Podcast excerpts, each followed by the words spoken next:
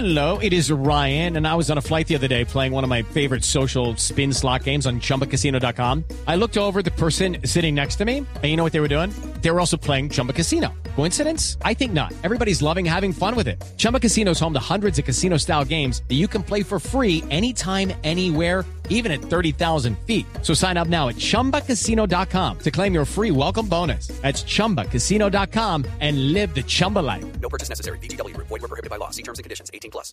En el radar no olvidamos a Venezuela. Análisis de la crisis sociopolítica del vecino país con protagonistas y expertos. En el radar no olvidamos a Venezuela y hoy nos acompaña el diputado Germán Ferrer. Él fue uno de los hombres cercanos al fallecido presidente Hugo Chávez y comenzó a tomar distancia desde hace varios meses del gobierno de Nicolás Maduro. Hoy está en el exilio, hoy está en Colombia, acompañando a su esposa, la fiscal general Luisa Ortega Díaz, que también ha emprendido una campaña en todo el mundo para que se investiguen los crímenes cometidos por la dictadura que hoy está en el Palacio de Miraflores, como lo reconoce el mundo.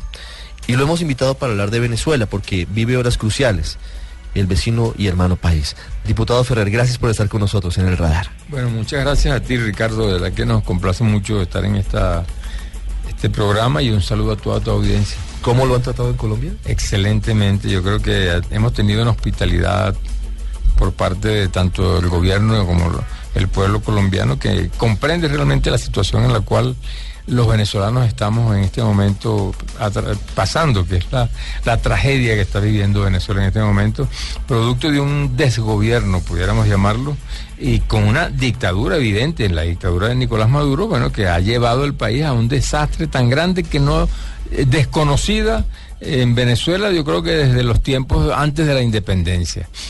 Hasta acá. O sea que Venezuela en este momento está siendo sistemáticamente destruida por eh, el, equipo delincuencial de Nicolás Maduro, que es lo que en definitiva, pues, eh, lo que está ocurriendo, que ha hecho que haya habido una diáspora tan terrible de los venezolanos en el mundo. Algunos comparan la dictadura de Nicolás Maduro, desde luego con diferencias, con la de Marcos Pérez Jiménez. Eh, no tiene comparación. Yo creo que esto no hay un, te reitero, no, eh, no ha habido un momento en la historia venezolana tan desastrosa y tan vil como la que estamos en este momento pasando los venezolanos. O sea, porque ha sido evidente, el, el, gobierno venezolano ha sido asaltado, y lo puedo decir con toda propiedad, con, por un equipo delincuencial porque en definitiva todos están de alguna manera eh, eh, sí, imputados, acusados y con muchas pruebas de todos los delitos que han cometido, de narcotráfico, de eh, sobre todo de la corrupción, pues, e incluyendo a Nicolás Maduro, donde hay un, un, solo hecho que evidencia eso, que son los 35 millones de dólares que le dio de Brecht, de los 50 millones que él le solicitó.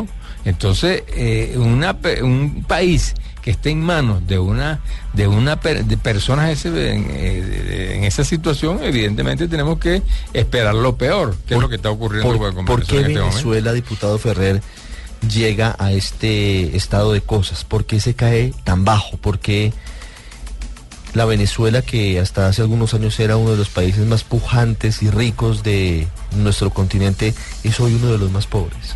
Mira, eso obedece en primer lugar a, un concepto, pues a un modelo económico eh, sin duda alguna equivocado, evidentemente, eh, que eh, centra su esfuerzo fundamentalmente en una estatización de la economía, porque en Venezuela lo que ha habido es la destrucción del aparato productivo en función de, de, una, de un concepto de la estatización del país. O sea que no es ni siquiera que la gente dice socialismo, no, eso es sencillamente es un uh, eh, obedece sobre todo a una ignorancia eh, mira, abismal que existe en, en, lo, que, lo que están dirigiendo el, gobierno. Pero permítame aquí una, una pregunta sobre lo mismo. Desde luego que quienes hoy están en eh, el gobierno de Venezuela, al mando de Venezuela, seguramente no tienen las capacidades para desempeñarse en el cargo. Empezando por el presidente Nicolás Maduro. ¿Por qué se llega a esto? Bueno, porque... ¿Por qué se llega a que Nicolás Maduro y este grupo de personas manejen un país? Porque es un manejo político, porque son eh, lo que eh, ha, ha privado en Venezuela es en precisamente los intereses particulares políticos de un grupo de personas, que en este caso, pues, eh, los que gobiernan, eh, puesto sin duda alguna por por el presidente Chávez en sus ya en sus en sus últimos días, eh, bueno, pidió que Nicolás eh, fuese el, el presidente del país y, y de verdad, verdad, la popularidad que tenía Chávez, la- el liderazgo y la ascendencia que tenía sobre el pueblo venezolano hizo que, que Maduro fuese presidente. a duras penas. Viendo hoy en retrospectiva la situación, ¿usted cree que Hugo Chávez no pensó que fuera a morir tan pronto y no preparó una sucesión del Yo, yo creo que Chávez no pensó que se iba a morir, porque en definitiva las cosas que hizo, eso fue toda una improvisación al final, ¿no? Claro, nadie cree que se va a morir, pero, pero, Pero- Chávez pareciera no haber previsto qué iba a pasar si él llegara a faltar. Yo creo que, bueno, sí, yo creo que se persuadió de que su vida iba a ser, este, bueno, muy larga y sin embargo, bueno, ocurrió lo que ocurrió, que el 8 de ese de diciembre, donde ya dijo pues que era Maduro el que iba a ser el presidente. Y realmente no había nadie más calificado o que tuviese la confianza de Hugo Chávez para ser su candidato. Eh, eh, sí, eh, sin duda que había un equipo, pues estaba Ramírez, estaba Diosdado, sobre todo los más cercanos, Ramírez, Diosdado, eh, Maduro, por supuesto, y alguna otra persona ahí, pero eh, eran los que Chávez evidentemente confiaba y que oh, respondían a, a lo que era, bueno, su, su pretensión, pienso yo, que el que de pronto pensó que iba a volver nuevamente a, a encargarse del, del- del gobierno, ¿no? del poder. Hoy desde afuera, la perspectiva es diferente a, a quien se encuentra adentro, pero quizás a veces la panorámica puede dar una mejor visión. ¿Cuál es la salida para Venezuela? ¿Cuál es la salida para su país?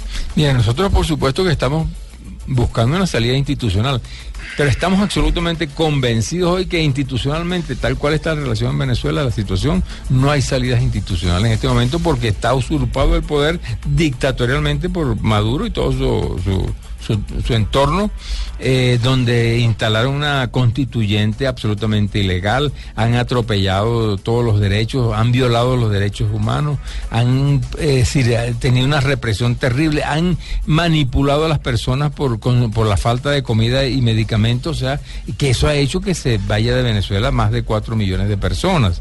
Entonces, Mira, estamos en, este momento apelando mucho, en mucho a lo que es la solidaridad internacional. Todas estas instituciones, organismos internacionales que han hecho una presión que hay, por supuesto, con sus efectos, este, a todos, no solamente a la, eh, a la población, sino a todos los líderes en este momento del chavismo y del madurismo.